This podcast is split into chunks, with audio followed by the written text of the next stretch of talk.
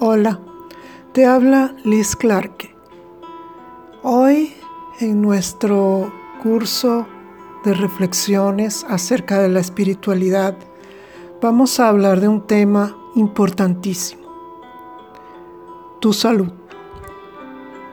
La espiritualidad nace en ti y desde tu ser despliega el amor que te llevará a vivir en liviandad con la vida y aportar lo mejor a quienes te rodean.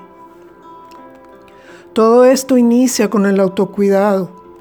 Hoy, en estas reflexiones que te llevarán a evaluar cómo estás cultivando la espiritualidad en tu vida, te hablaré de tu salud. Ese preciado tesoro que te mantiene en pie y con la mejor o la peor actitud ante la vida.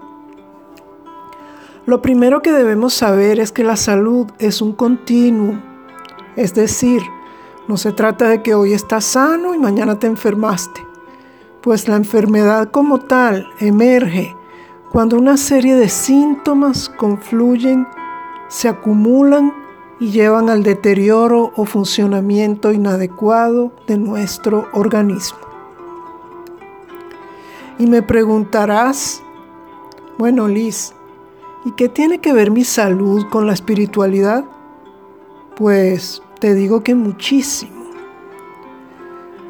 Una persona sana que posee un equilibrio entre sus acciones, emociones y actuación va sin duda camino a vivir desde la espiritualidad.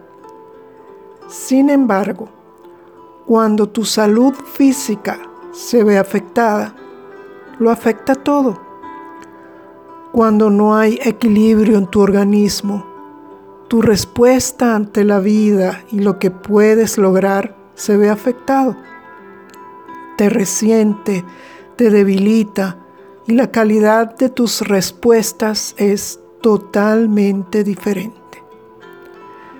Ahora te hago una pregunta que te llevará a reflexionar acerca de la estrecha relación entre salud y espiritualidad.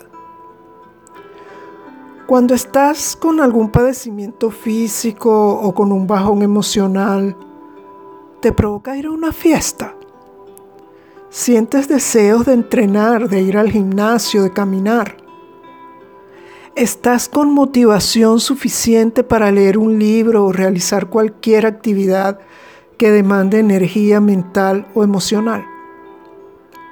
Seguramente me responderás, sí, Liz, bueno, lo hago.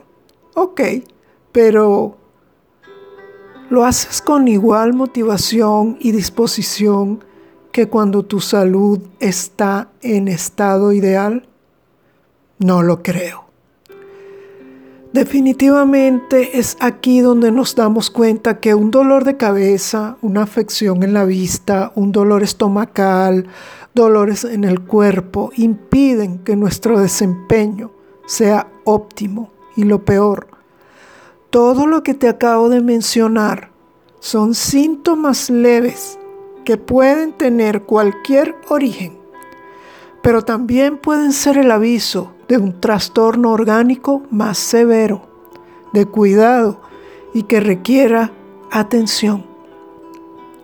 Es por ello que hoy quiero que reflexiones acerca de qué tanta importancia y atención le prestas a esas señales que tu cuerpo te envía y mayormente, siempre y mayormente,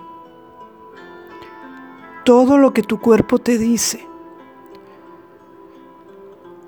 ¿Qué tanto le prestas atención?